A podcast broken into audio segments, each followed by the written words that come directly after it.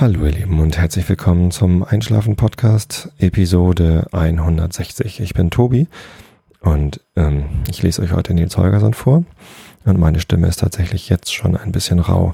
Das heißt, vielleicht äh, wird es gar keine ähm, ganze halbe Stunde, halbe ganze Stunde, die ich heute erzähle, sondern ein bisschen kürzer, denn ich habe eben schon wieder eine Stunde mit Holgi telefoniert in Vrind und ja, das ist immer sehr lustig aber auch ähm, anstrengend für meine Stimme. Und deswegen kann es sein, dass es jetzt nicht ganz so lang wird. Ja, bei Vrind war es mal wieder ganz lustig. Ich ähm, habe mich äh, sogar vorbereitet diesmal und hatte Themen und ähm, habe dann hinterher festgestellt, oh, ich habe für den Einschlafen-Podcast noch gar kein Thema vorbereitet, was natürlich ungünstig ist. Ähm, aber es hat sich dann am Ende noch ein Thema ergeben, was vielleicht langweilig genug ist, ähm, so dass ihr äh, euch das mal anhören könnt und vielleicht dazu einschlaft. Und zwar ist das Thema Karkenstorf. Das äh, Dorf, in dem ich wohne, heißt Karkenstorf. K-A-K-E-N-S-T-O-R-F. Geschrieben, das ist irgendwie 30 Kilometer südlich von Hamburg. Und so richtig aufregend ist es hier tatsächlich nicht. Also, ähm, ja, es gibt, weiß nicht, vielleicht 1300 Einwohner oder so. Weiß Wikipedia bestimmt besser als ich. Und vor allem gibt es ähm, nicht viel, äh, was man tun kann. Es gibt zwar ein reges Vereinsleben und ich bin sogar auch in einem Verein und zwar im Bogenschießverein. Es gibt äh, den ersten BSC Nordheide, ein sehr alter und traditioneller Bogenschießverein hier in Karkensdorf mit einem sehr schönen Trainingsgelände. Das ist der eigentliche Grund, warum ich da eingetreten bin in den Verein. Ähm, nicht, weil ich Bogenschießen an sich so überaus genial finde. Es macht zwar auch sehr viel Spaß und hat mich immer interessiert, aber wenn nicht der Bogenschießplatz so direkt hinter unserem Haus im Wald und so schön gewesen wäre, hätte ich das wahrscheinlich nicht gemacht. Bogenschießen ist ganz nett. Allerdings bin ich gar nicht so der Vereinstyp. Also ich äh, gehe da halt zum Bogenschießen und ansonsten halte ich mich dann ziemlich raus. Wenn da Vereinsversammlungen sind, dann gehe ich da gar nicht hin. Ist natürlich auch ein bisschen doof, eigentlich sollte man sich beteiligen, aber naja, man kann nicht alles machen. Dann gibt es noch hm, diverse andere Vereine, wo man sich betätigen kann. Aber ja, dann gibt es einen Dorfladen, ein kleines Lädchen ähm, mit ja, für mich sehr ungünstigen Öffnungszeiten. Ich kann da eigentlich immer nur samstags hingehen. Und die haben dann, also, die haben sich vor ein paar Jahren umspezialisiert. Die machen jetzt ganz viel Biokrams. Also Biogemüse hier aus der Region und so. Das ist ganz nett eigentlich. Aber natürlich haben sie dann außerdem noch ein paar Konserven und so, ja, so Tante Emma mäßig. Da muss man immer mal aufs Verfallsdatum achten. Wir haben da mal Sachen gekauft, die dann schon ein halbes Jahr lang abgelaufen waren. Das ist natürlich dann ein bisschen albern. Ja, und ansonsten gibt es hier noch einen esoterischen Krimskramsladen, wo man so Duftöle kaufen kann und so. Also esoterisch ist da vielleicht gar nicht, aber sieht halt so aus wie Leute, die, also wie, wie, wie ein Laden, wo gerne Leute reingehen, die esoterisch drauf sind. Da kaufen wir dann ab und zu Eukavol, ein Duftöl, was man in Duftlampen reintun kann. Ähm, das ist so Eukalyptus und Mentholkrams. Gegen Erkältung ist das ganz gut. Und ja, was gibt's hier noch? Also viel mehr gibt's eigentlich nicht. Es gibt den Dorfladen, es gibt dieses Dings. Ähm, tja, ein Feuerwehrgerätehaus, wo man dann immer zur Wahl hingehen muss. Eine Feuerwehr gibt's natürlich, Freiwillige Feuerwehr, klar. Die machen dann immer das Osterfeuer. Ja, das war's schon. Was es nicht gibt, ist ähm, eine ähm, ein Arzt. Oh, es gibt noch eine Schule übrigens. Es gibt eine ähm, Waldorfschule, wo man, ja, wenn man auf Waldorf steht, kann man da hingehen. Äh, wir stehen da nicht drauf. Wir schicken unsere Kinder auf andere Schulen. Da müssen sie mit dem Schulbus hinfahren. Aber es ist dann so. Also nichts gegen Waldorf.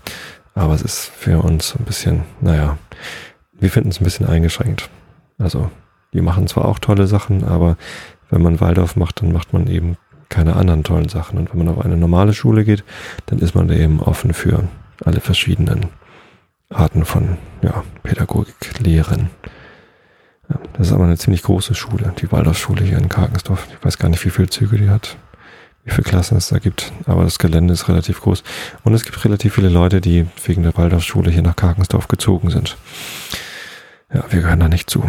Wir sind hierher gezogen, weil ja, mein Schwiegervater hier aufgewachsen ist und äh, meine Schwiegertante, oder wie sagt man, die Schwester von meinem Schwiegervater, die lebt hier halt noch nebenan. Das war ein Stück vom Grundstück über und deswegen konnten wir hier ganz günstig bauen.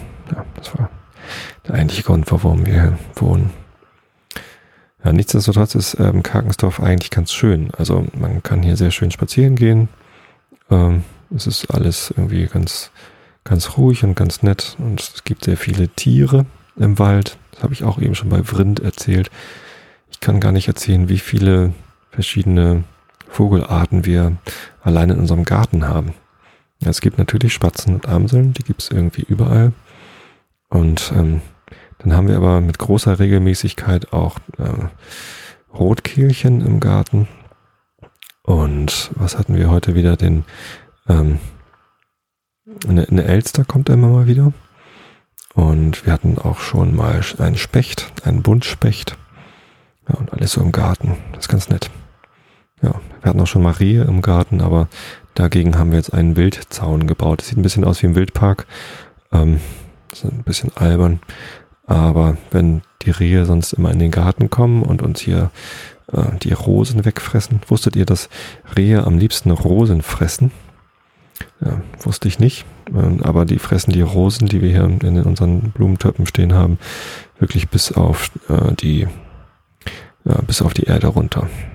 Ja, inklusive Dornen. Das mögen die irgendwie.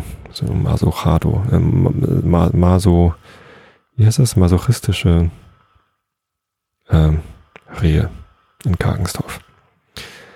Ja, der Name Karkensdorf ist natürlich äh, äh, anfällig für verhohene Piepelung. Äh, Kack ins Dorf ist eine ganz beliebte davon. Und diese verhohene Piepelung wurde letztens äh, auch ganz langweilig genutzt von äh, Leuten, die sich darüber aufgeregt haben, dass ähm, die Hunde ihren Stuhl, ähm, den Hundekot ähm, auf den Gehwegen ähm, liegen lassen, beziehungsweise die Hundebesitzer sich nicht darum kümmern, dass der ähm, Kot eingesammelt und ähm, in diese schwarzen Tütchen verpackt wird und weggeworfen wird.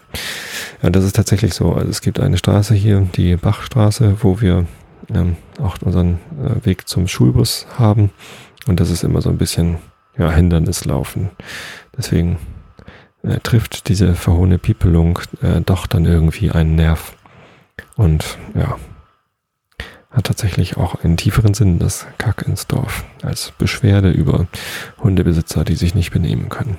Also, dass die Hunde sich nicht benehmen können, ist ja normal, aber ähm, tja, die Hundebesitzer könnten das ja mal wegmachen.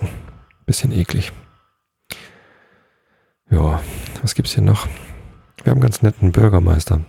Heiko Knüppel heißt er. Äh, von der CDU, aber das macht gar nichts. Also hier im Dorf ist das irgendwie sowieso immer relativ egal, ähm, zu welcher Partei man gehört. Ich bin ehrlich gesagt für jeden dankbar, der sich da hinsetzt und das macht, diesen Job, weil ich würde ihn nicht machen. Also Kommunalpolitiker, äh, das, das ist ja eigentlich nur undankbar. Also du kriegst nur Stress von den Bürgern, die irgendwas wollen. Du hast nicht viel Anerkennung, du hast nicht viel Macht. Geld bekommst du sowieso nicht. Es, es gibt so eine Aufwandsentschädigung für die Sitzung, aber ansonsten gibt es da nicht so viel, äh, was man da bekommen kann. Und deswegen bin ich dankbar für jeden, der diesen Job macht. Und ist auch egal, in welcher Partei der ist. Und der Heiko, das ist ein ganz netter, den kenne ich über den Bogenschießverein. Der ist nämlich auch Bogenschütze und äh, war, war auch zuerst Bogenschütze und dann äh, Bürgermeister. Er musste dann, als er Bürgermeister geworden ist, leider seinen Job als, äh, als ähm, Vereinschef, wie heißt das, Präsident, an den Nagel hängen. Das hat er vorher gemacht. Aber das äh, ist dann ja doch ein bisschen viel vom Aufwand. Ähm, aber Bogenschießen tut er noch. Und auch relativ erfolgreich. Der war sogar mal deutscher Meister. Hm. Oder zweiter bei den deutschen Meistern, ich weiß es nicht. Zumindest einer, einer der besten deutschen Bogenschützen ist unser Bürgermeister hier in Karkensdorf. Da kann man doch mal ganz stolz drauf sein. Nein, bin ich äh, nicht. Ist aber ganz lustig. Und ein netter Kerl ist auf jeden Fall. Ja, was kann man denn noch so über Karkensdorf erzählen, ehrlich gesagt? Ähm, auch hier geht morgens die Sonne auf und abends unter. Es gibt relativ wenig Regen, habe ich festgestellt. Also wenn hier unsere Nachbardörfer schon alle mit Regen versorgt worden sind, dann ist es bei uns noch trocken und wir müssen mit dem Gartenschlauch den Garten springen. Ich glaube, Karkensdorf ist ein regenarmes Dorf. Aber das kann ich nur aus der eigenen Erfahrung ähm, erzählen und nicht mit Daten oder Fakten belegen. Ja, wie alles im Einschlafen-Podcast ist auch diese Information völlig rückhaltlos und planlos. Ähm, genau, Karkensdorf, Karkensdorf. Ähm, Karkensdorf hat äh, ein Jahr bevor wir hierher gezogen sind, vor sechs Jahren, eine große Feier gehabt. Ich glaube 950 Jahre Karkensdorf oder so. Ein Jubiläum. Oder 1000 oder 1200. Weiß es ehrlich gesagt nicht. Keine Ahnung. Ja, irgendwie bin ich halt Pendler. Bin nur am Wochenende hier. Und ähm, ja, tagsüber bin ich halt zwölf Stunden außer Haus. Morgens um halb acht verlasse ich Karkensdorf Richtung Sprütze, steige dort in den Metronom Richtung Hamburg. Bin dann den ganzen Tag in Hamburg und komme abends um 20 nach 7, also fast zwölf Stunden später, wieder in Spritze an, steige aufs Fahrrad und bin dann wieder zu Hause. Ja, deswegen kenne ich Karkensdorf längst nicht so gut wie zum Beispiel meine Schwiegertante. Aber die ist jetzt gerade nicht hier, deswegen kann sie euch nichts erzählen. Wisst ihr was? Ich lese euch einfach was vor, dann könnt ihr gut einschlafen. Was haltet ihr davon? Guck mal eben in den Chat. Auch diese Sende, äh, Sendung wird natürlich ähm, live übertragen, natürlich, weil die neueren Sendungen jetzt alle live übertragen werden. Also wenn ihr das jetzt im iTunes Store hört, dann lasst euch gesagt sein, guckt einfach mal auf Twitter oder Facebook oder auf der Webseite. Da werden die genauen Termine rechtzeitig bekannt gegeben, so, sobald ich es weiß. Spätestens also zehn Minuten vorher. Und dann könnt ihr hier zuhören. Geht einfach über, ähm, über iTunes oder VLC gibt so einen Link, den klickt ihr an und könnt ihr live zuhören. Ja, wenn ihr wollt. Und dann gibt es da auch einen Chat, wo ihr mit anderen Einschläfern chatten könnt. Und das ist immer ganz nett. Da finden sich immer einige. Mal eben gucken, ähm, was die anderen so sagen. Aha, Holgi macht sich über mich lustig. Er hat mir Stuhl in den Kopf gesetzt. Tatsächlich äh, hatte ich dann, als er meinte, wir haben uns im, im Vrind-Podcast über, über Stuhlgeräusche unterhalten. Ähm, ja, die Hunde, die hier, die hier ähm, ihren Hundekot auf der Straße liegen lassen, die machen äh, keine Geräusche. Zumindest nicht beim, ja, naja, die machen dann andere Geräusche, bellen und so. Brauchen aber keine Dauerspülung. So. Ich lese euch jetzt Nils Holgersson vor. Und zwar ähm, sind wir bei Kapitel 21.5. Die Nonnen. Augen zu und zugehört. Mehrere Jahre nach diesem Geschehnis lag Kar eines Morgens draußen unter dem Beischlag und schlief. Es war im Frühsommer, in der Zeit der hellen Nächte, und obwohl die Sonne noch nicht aufgegangen, war es heller, lichter Tag. Da erwachte Kar dadurch, dass jemand seinen Namen rief. Bist du es, Graufell? fragte Kar, denn er war daran gewöhnt, dass der Elch fast jede Nacht kam und ihn besuchte. Er erhielt keine Antwort, hörte aber wieder, dass ihn jemand rief. Er glaubte, Graufelds Stimme zu erkennen und lief dem Ton nach. Kar konnte den Elch vor sich herlaufen hören, war aber nicht imstande, ihn einzuholen. Er stürzte in den dichtesten Tannenwald hinein, mitten durch das Dickicht, ohne Weg oder Steg zu benutzen. K. war mehrmals nahe daran, die Spur zu verlieren. Dann aber ertönte es wieder. K. K. Und die Stimme war die Graufels, obwohl sie einen Klang hatte, wie ihn der Hund nie zuvor gehört hatte. Ich komme, ich komme, wo bist du? antwortete der Hund. K, K, siehst du nicht, wie es herabrieselt? fragte Graufell. und da sah K. denn, dass unaufhörlich Nadeln von den Tannen herabrieselten, wie ein feiner Regen. Ja, ich sehe, dass es rieselt, rief er, lief aber gleichzeitig immer tiefer in den Wald hinein, um den Elch zu finden. Graufell lief voraus, quer durch das Dickicht, und K. war wieder nahe daran, die Spur zu verlieren. K, K, schrie Graufell, und es klang wie ein Brüllen. Kannst du nicht merken, wie es hier im Walde riecht? K. blieb stehen und witterte.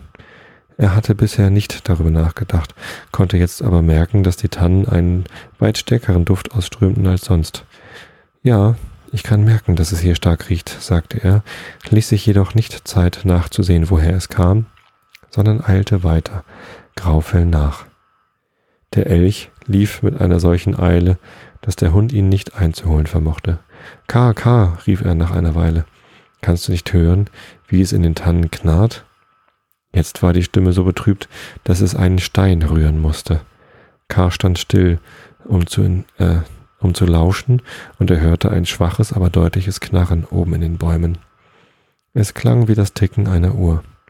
Ja, ich kann es ticken hören, rief K. und lief nun nicht mehr.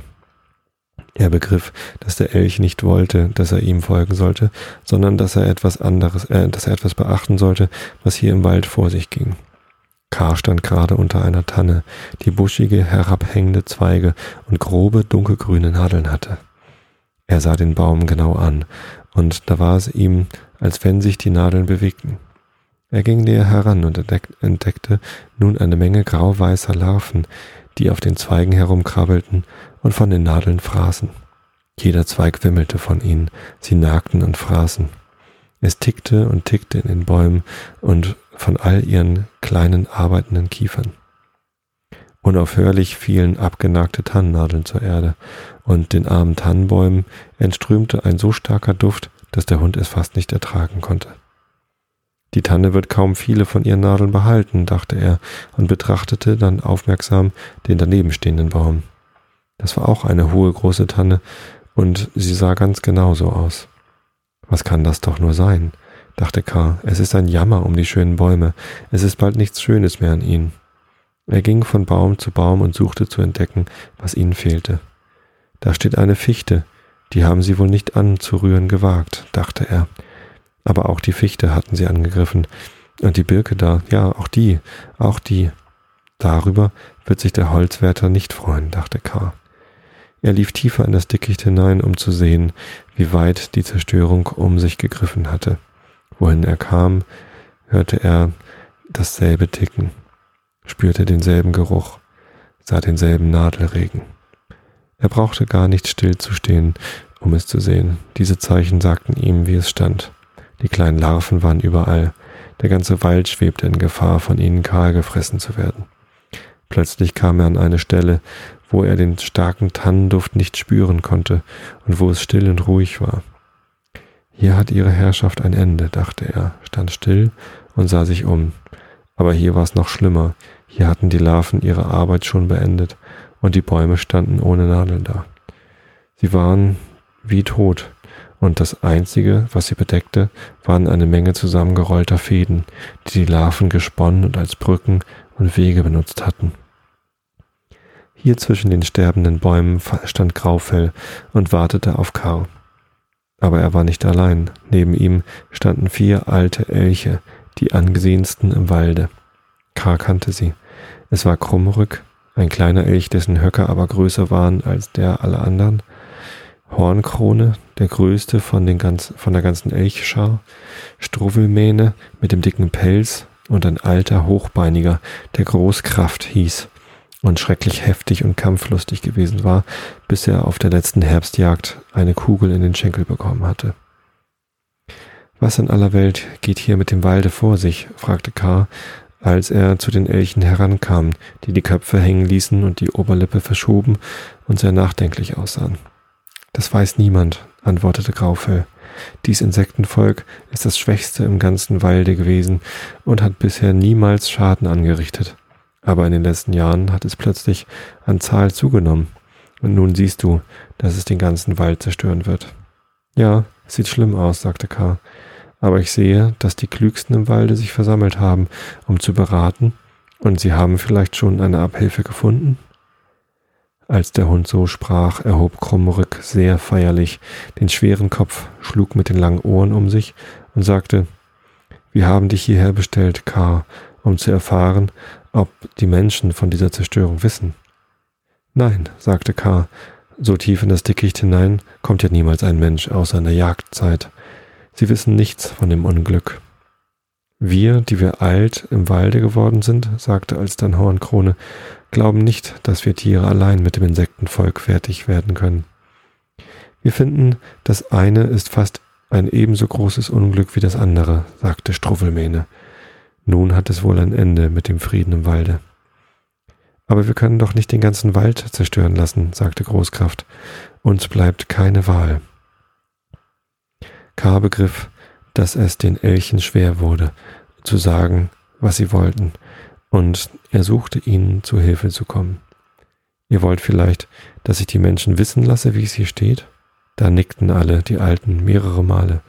Es ist hart für uns, dass wir gezwungen sind, die Menschen um Hilfe zu bitten, aber wir wissen es nicht anders zu helfen. Bald darauf war K. auf dem Heimwege. Als er in der größten Sorge über das, was er gehört hatte, dahin eilte, begegnete er einer großen schwarzen Natter. Willkommen im Walde, zischte die Schlange. Gleichfalls willkommen, bellte K. und wollte weiter eilen, ohne sich aufzuhalten. Aber die Natter kehrte um und suchte, ihn einzuholen. Vielleicht ist sie auch betrübt über den Wald, dachte K. und blieb stehen. Die Natter begann sofort von der großen Zerstörung zu reden.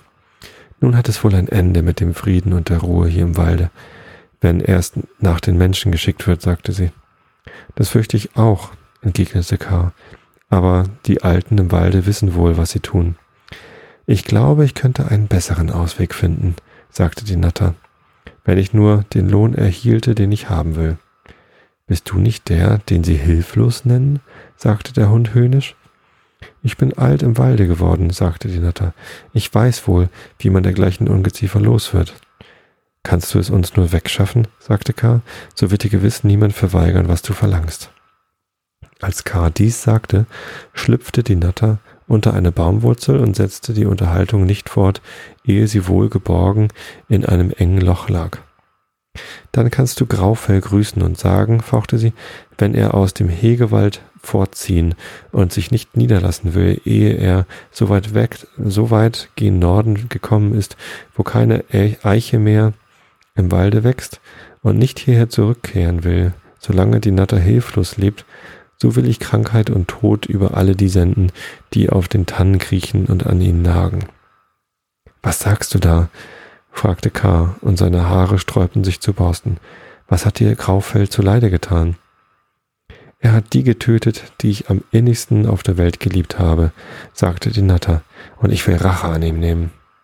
Ehe die Natter noch ausgeredet hatte, fuhr K. auf sie ein, sie aber lag wohlgeborgen unter der Baumwurzel. Lieg du da, solange du Lust hast, sagte K. Wir wollen schon ohne deine Hilfe mit den Tannenlarven fertig werden. Am nächsten Tage gingen der Gutsbesitzer und der Holzwärter einen Waldweg entlang. Anfänglich lief K. neben ihnen, Bald aber war er fort, und kurz darauf vernahm man ein lautes Bellen aus dem Walde heraus.